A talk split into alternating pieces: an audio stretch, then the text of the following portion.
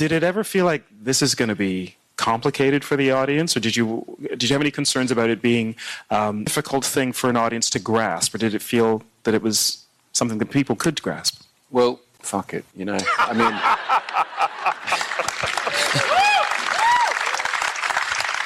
to, to give a slightly more sophisticated answer, it, it's it's my job as a writer director, particularly, to try and be the audience for the film.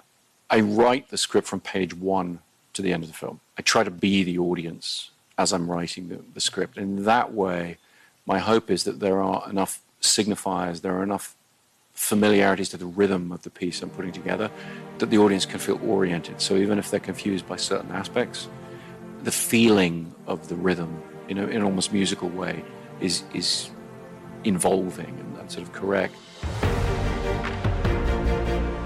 Ihr Katz, den kritischen Filmpodcast. Heute ein neues Special mit Lukas Bawenschik. Aufstehen im Wir nehmen heute Tag. Guten, wunderschönen einen und hallo.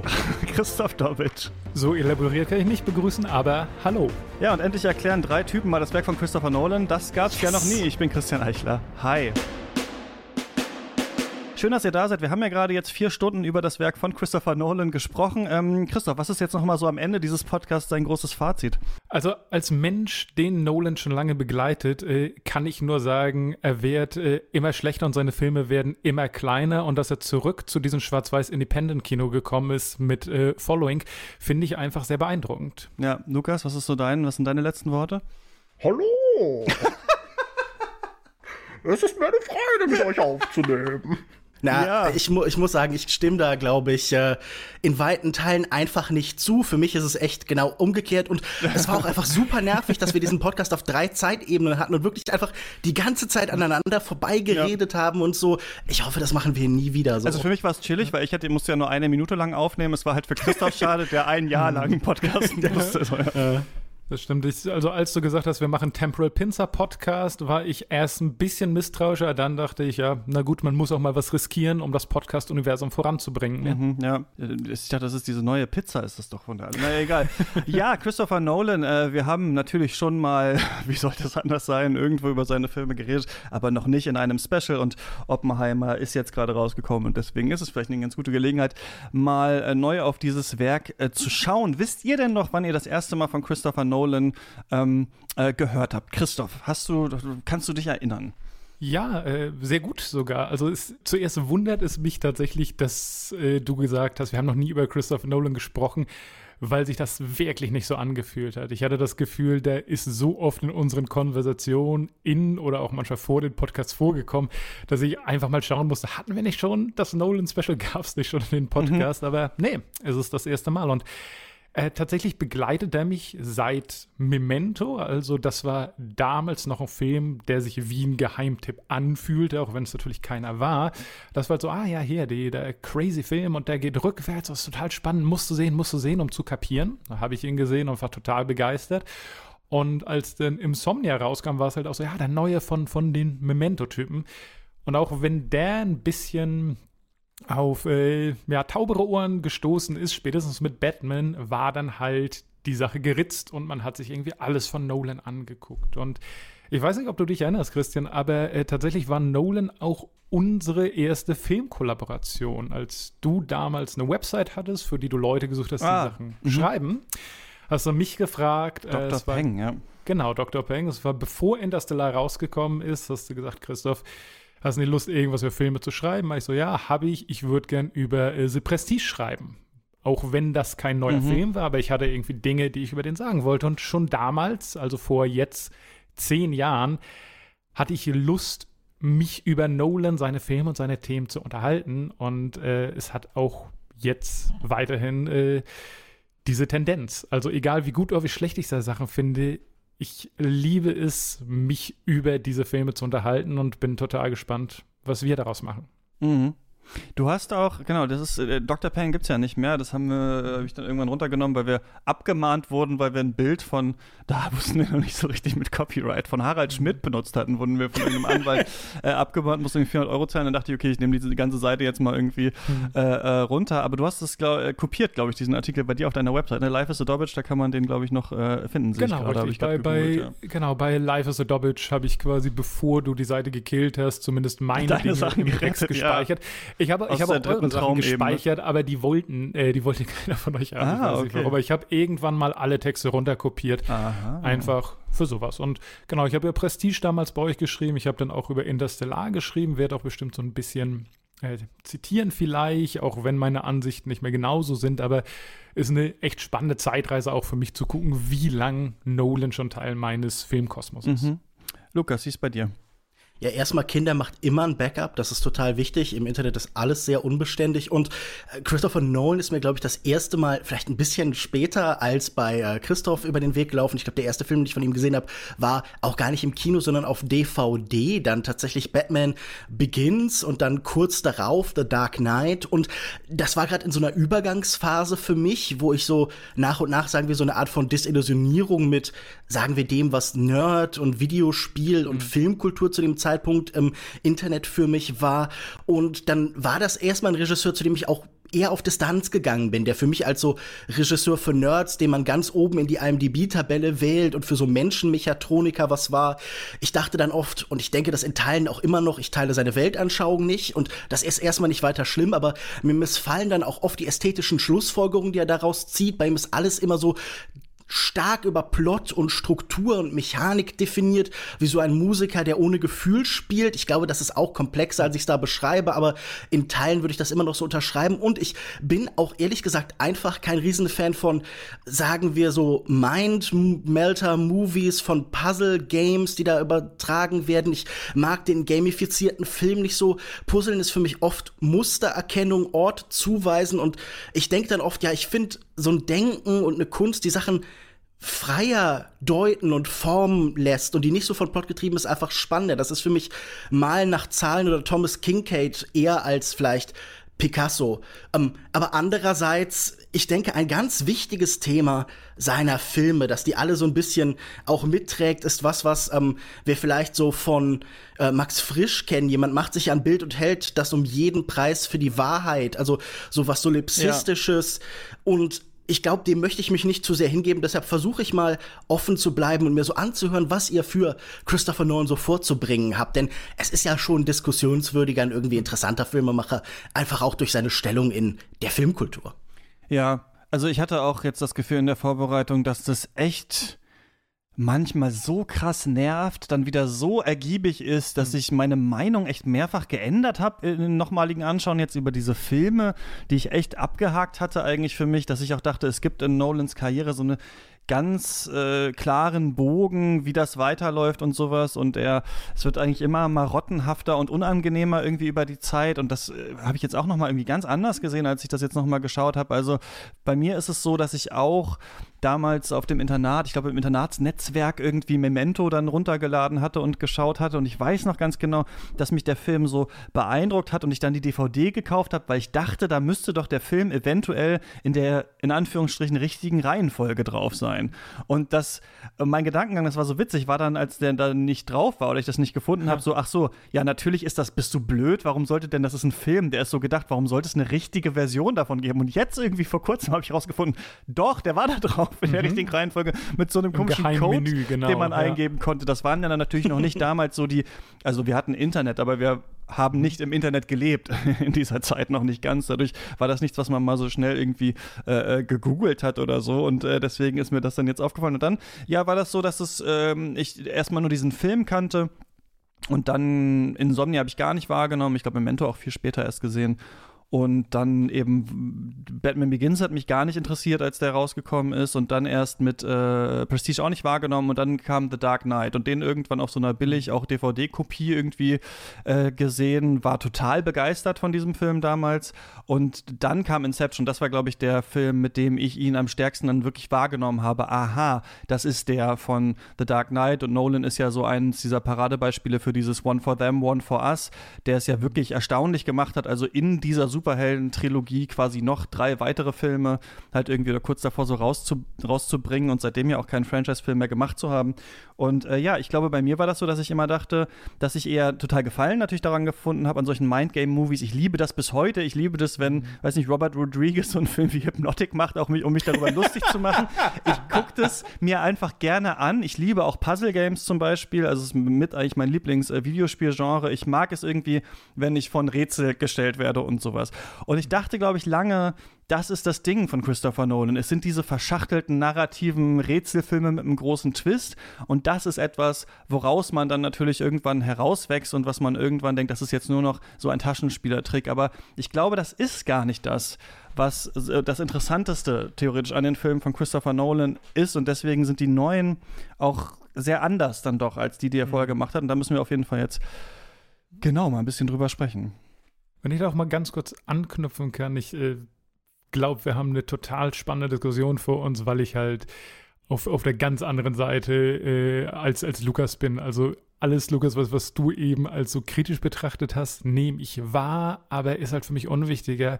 Und ich mhm. bin auch da. Also diese, diese Filme, diese themenlastigen Filme, die halt irgendwie so gut für kleine Essays und, und Think Pieces sind, auf die habe ich total Bock. Und für mich war ja, Nolan. Aber halt gucken muss man sie ja auch. Ja, genau. das ist wirklich und, manchmal das Problem. Genau, und für mich war Nolan damals halt so eine Offenbarung aus den Gründen, die dich vielleicht genervt haben, weil ich das Gefühl hatte, hier ist jemand, der macht Filme, die eigentlich so für Filmnerds sind, aber die ein viel höheres Budget haben und die plötzlich jeder sieht. Also warum. Ich Nolan mag, das kann ich schnell sagen, weil ich halt diese Art von Filme gut finde und weil mir halt auch starke Themen über schwache Figuren helfen können und so weiter und so fort. Aber dass der das halt geschafft hat, diese Art von Film-Nerd-Movies äh, an Top of the Box Office zu bringen, da Blockbuster draus zu machen und Verweis auf den Interstellar-Artikel, den ich damals für Christian geschrieben hatte.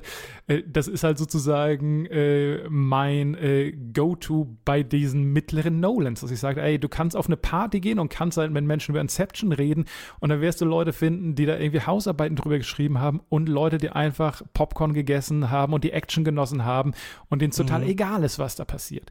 Und das ist für mich das, was Nolan eben als Regisseur ausmacht, dass er zumindest eine Zeit lang so einen Schulterschluss zwischen verkopften Film-Nerds und Mainstream-Popcorn-Audience hinbekommen hat. Lass uns da noch, jetzt noch nicht drüber diskutieren, sondern lass uns das mhm. anhand der äh, Filme machen und direkt, äh, Lukas, ich frage dich erstmal, wer ist das denn überhaupt, Christopher Nolan? Christopher Nolan! Nein, ähm, ein Tacho und ein Manometer, mehr braucht Fritz Lang in seinem Stummfilm Frauenmond von 1929 nicht, um die Dramatik eines gefährlichen Weltraumflugs darzustellen. Druck und Geschwindigkeit ordnen die sichtbare Welt, wenn ein bestimmter Grenzwert überschritten wird, ist die Crew bewusstlos und damit verloren. In dieser beklemmenden Sequenz sind die Messgeräte genauso sehr Figuren wie alle Menschen, die mit ihrem körperlichen Zustand immer nur abbilden können, was zuvor schon in Zahlen ausgedrückt wurde. Die Helden des britisch-amerikanischen Filmemachers Christopher Nolan sind besonders empfindlich kalibrierte Messinstrumente. Sie verspüren einen Druck, den andere nicht fühlen, erkennen die zu überwindende Trägheit in Dasein und Gesellschaft. Wenn die Atmosphäre langsam eine andere wird, bemerken sie es zuerst. Wahrscheinlich könnten die meisten ihrer Sorgen und Probleme mit der entsprechenden Apparatur sichtbar gemacht werden, meist mit einem Chronometer, vielleicht aber auch mit einem Aneometer, äh, einem Geigerzähler oder einem Kotorographen. In einer Szene aus einem Batman-Film The Dark Knight werden alle technischen Geräte in einer Stadt zu Echoloten, die Vermessung der Welt mit einer Geschwindigkeit und Präzision einer Gottheit. Der Starregisseur, bekannt für besonders originelles Blockbuster-Kino, ist Positivist. Was in anderen Künstlern den Willen zum Fabulieren anregt, weckt bei ihm den Willen nach Empirie und belastbaren Befunden. Selbst die Liebe ist in seinem Film Interstellar eine physikalische Einheit. Film ist für ihn ein Maßregeln der Welt, ihr Abbilden durch Maße und Regeln. Eine Simulation der Realität mit verringerter Komplexität, die durch narrative Verdichtung doch wieder komplex wird. Der Zuschauer muss das Durcheinandergeratene für sich neu ordnen. Nolan dreht also irgendwo Puzzle-Kino. Er ist eine Art Diagrammregisseur. Statt Outlines für neue Projekte zu schreiben, zeichnet er laut eigenen Angaben Graphen, Zeitstränge und Flowcharts. In einem alten Video steht er, äh, wie immer adrett gekleidet, vor einer Tafel und erklärt mit Pfeilen und Linien den Aufbau von Memento, der Regisseur als Klassenlehrer. Seine Geschichten beginnen meist damit, uns die Regeln der jeweiligen Simulation beizubringen, in welche Richtung fließt die Zeit, wie verhalten sich Wahrnehmungszustände zueinander, welche Gesetzmäßigkeiten folgt dieser Protagonist, welche Kräfte wirken auf wen? Und was lässt sich eigentlich dagegen tun. Und die Filme sind dann auch voller Maschinen, die uns durch Zeit und Raum tragen, vervielfältigen, uns Träume beherrschen lassen oder die Menschheit vernichten können. Züge, Flugzeuge, Yachten, Messgeräte und Waffensysteme. Und die Filme sind selbst irgendwie Maschinen, exakte kleinteilige Gebilde, Zahnradkino, Rube Goldberg Machines oder so britisch wie Nolan selbst, Heath Robinson Contraptions. Wie sind die Zeiger diesmal eingestellt, kann man vor jedem Film fragen. Sind da drei Zeitebenen, die wie Sekunden, Minuten und Stundenzeiger über die Leinwand gleiten und nur in wenigen Augenblicken zusammenfinden, wie in Dunkirk oder Inception? Laufen sie in ruckartigen Sprüngen rückwärts, wie in Memento? Spiegeln sie zwei zeitversetzte Betrachtungen ineinander, wie die Tagebücher in The Prestige? Oder werden empfunden und erfasste Wahrnehmungen gegeneinander geworfen, wie in Oppenheimer? Auch Subjektivität und Objektivität gehen fließend ineinander über. Filmwissenschaftler David Baldwell fragt nach Nolans formale Projekt und antwortet selbst, I'd say it consists of experiments with cinematic time by means of technique, of subjective viewpoints and cross-cutting. Sein Buch über Nolan heißt A Labyrinth of Linkages. Nolan ist ein Montagekünstler. Die Komplexität seiner Weltsimulation entspringt ihrem Arrangement durch filmische Mittel. Im Buch beschreibt er Nolans Zugang als Editing-driven. Er bereitet keine Shotliste vor und storyboardet nur die großen Actionsequenzen. Nolan dreht in der Regel on Location und baut große physische Sets, durchmisst sie dann mit handgehaltenen Aufnahmen, die von Stativaufnahmen und Over-the-Shoulder-Shots unterbrochen werden. Ein Film entsteht auf den Ebenen Drehbuch und Schnitt, dazwischen werden Fakten geschaffen. Der Positivist baut physische Filmwelten voll von physischen Ereignissen und kämpft für physisches, also analoges Filmmaterial.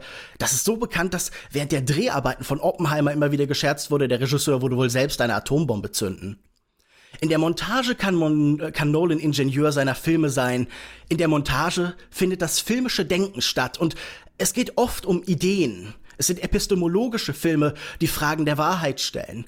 Robbie B. H. Go betreibt, beschreibt in Christopher Nolan, Filmmaker und Philosopher, ähm, das Ganze als interessiert an den Grenzen des menschlichen Wissens und wie moralische Entscheidungen sie beeinflussen. Und Tom Schoen vergleicht Nolans Figuren mit den fiktiven Personen aus Immanuel Kants, was heißt, sich im Denken orientieren, die in einem dunklen Raum erwachen und sich fragen müssen, ob ihre Reise durch den Raum nach innen oder außen führt. Nehmt an, was euch nach sorgfältiger und aufrichtiger Prüfung am glaubwürdigsten scheint. Es mögen nun Fakta, es mögen Vernunftgründe sein. Nur streitet der Vernunft nicht das, was sie zum höchsten Gut auf Erden macht, nämlich das Vorrecht ab. Der letzte Probierstein der Wahrheit zu sein, schreibt Kant und denkt Nolan. Ontologiekino, nur dass manche der Räume eben unmöglich sind oder vormals unmöglich. Wie Escher-Gemälde, die Regeln der Perspektive nicht einfach ignorieren, sondern stören und umdeuten. Wissen und Nichtwissen entscheiden also über Macht und Ohnmacht, Manipulatoren überall, die irgendwann selbst manipulierte werden. Seine Helden sind obsessive bis monomanische Wissenschaftler und Forscher, auch Forscher ihres eigenen Lebens. Ihre emsige Arbeit gleicht oft einen Verlust aus. Über Nolans Heere von toten Frauen mit in der Regel lockig braunen Haaren wird manchmal fast spöttisch berichtet.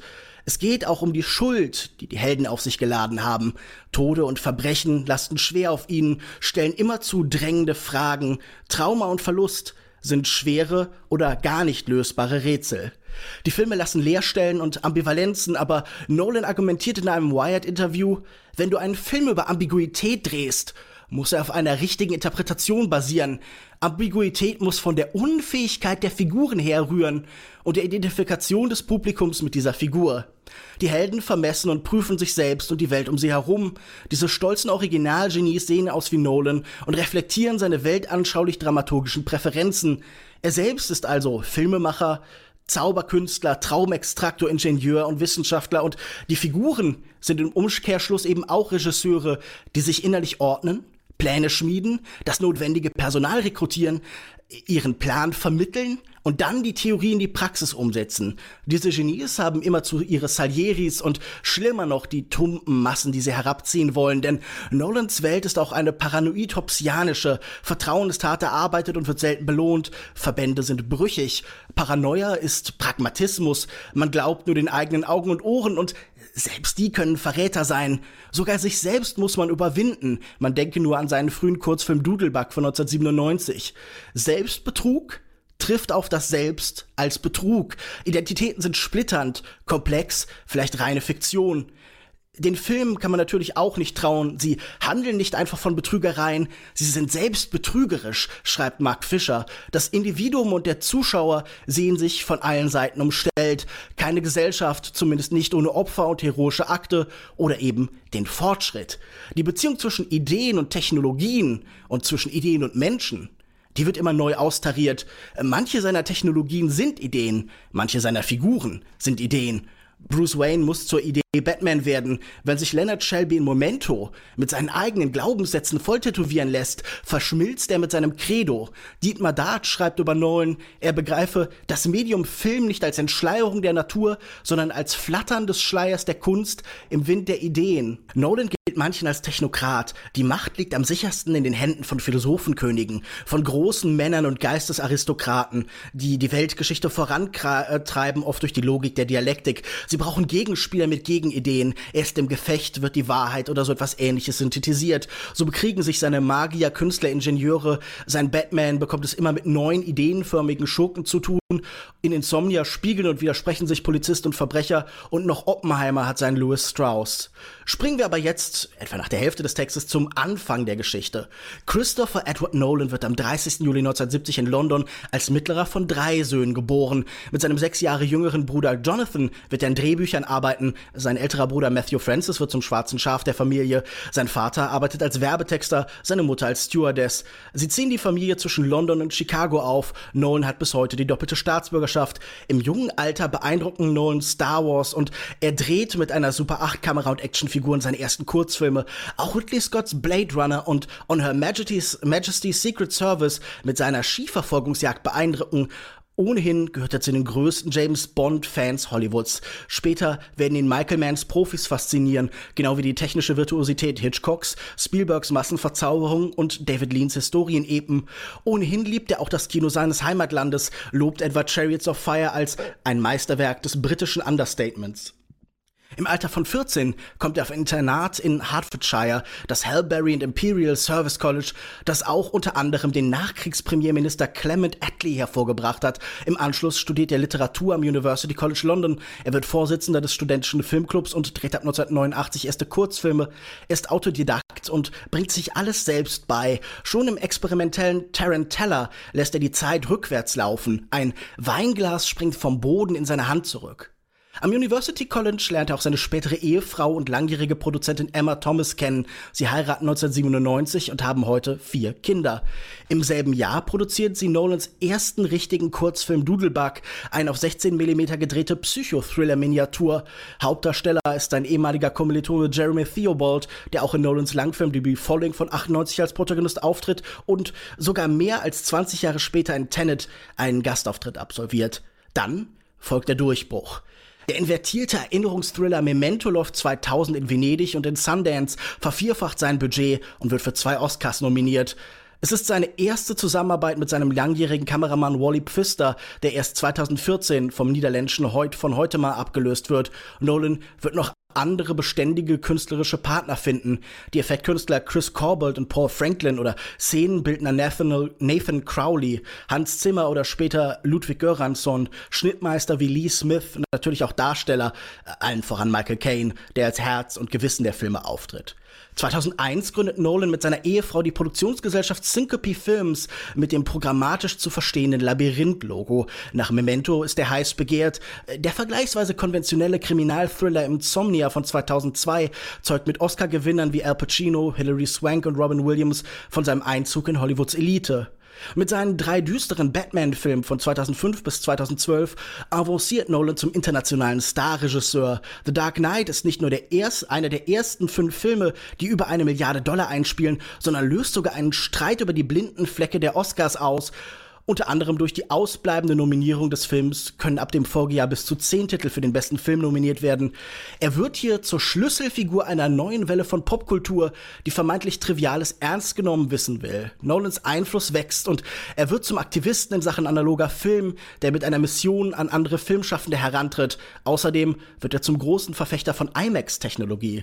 Sein Magier-Duell The Prestige wird im Jahr 2006 kritisch und finanziell abgestraft, auch wegen dem im selben Jahr veröffentlichten Film The Illusionist ist. Doch spätestens mit dem Welterfolg des Traumabenteuers Inception von 2010 passiert etwas Ungewöhnliches. Er arbeitet zwar nach dem altbewährten Prinzip One for them, one for me, doch selbst letztere Projekte werden ausnehmend erfolgreich. Christopher Nolan ist zu einer eigenen Franchise geworden, zur Megamarke, zum Symbol einer bestimmten Art von Kino. Folgende Filme wie das Sci-Fi-Abenteuer Interstellar von 2014 und der Kriegsfilm Dunkirk von 2017 werden Events von dem Zeit-Action-Film Tenet oder dem opulenten Biopic Oppenheimer erhofft man sich in Pandemiezeiten nicht weniger als die Rettung des Kinos. So steht er heute wirklich da wie einer seiner Helden, mit der Last der Welt auf den Schultern, ein ganz zur Idee gewordener Mensch, für manche eine lebende Legende, der Künstler als Produzent und Produzent als Künstler, ein neuer Kubrick, ein unsentimentaler Spielberg oder wie eingangs behauptet, ein neuer Lang, politisch grau, eher größenrational als größenwahnsinnig, wie in Metropolis zwischen Herz, Hand und Hirn vermittelnd, halb Brite, halb Amerikaner, hier umarmen sich Vulgärmonumentalismus und elegante Sophistication. Ein überlebensgroßer Kinoaristokrat, John Sturgeon nennt ihn den letzten Tory, Tom Schoen den größten lebenden Filmemacher des viktorianischen Zeitalters. Jedes Lob an ihm ist heute Denkmalpflege, jede Kritik gleich Kulturvandalismus.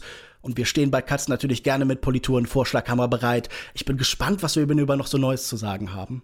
Wie schreibst du diese Texte? Ich verstehe das nicht. Also wie, wie fängt das an? Wie kommst du? Es ist für mich wie ich manchmal nicht, also doch, ich glaube, ich verstehe eher, wie Christopher Nolan einen Film schreibst, als wie du so dicht, so viel in so verhältnismäßig kurzer Zeit äh, da reinbringst. Wie, wie, Zu meiner Verteidigung, die Texte werden immer länger. Ich glaube, das waren jetzt 14.000 Zeichen und äh, das ist auch schon, glaube ich, so die obere Grenze, was wir hier diesem Podcast-Kontext zumuten sollten. Mhm. Aber es ist, äh, ja, wow. Also ich finde das, äh, ich finde es echt krass. Es ist dann auch immer schwierig, natürlich dann wieder anzufangen, selber was zu sagen, wenn so viele Ideen erstmal im Raum sind, welche pickt man sich raus, äh, wie macht man weiter.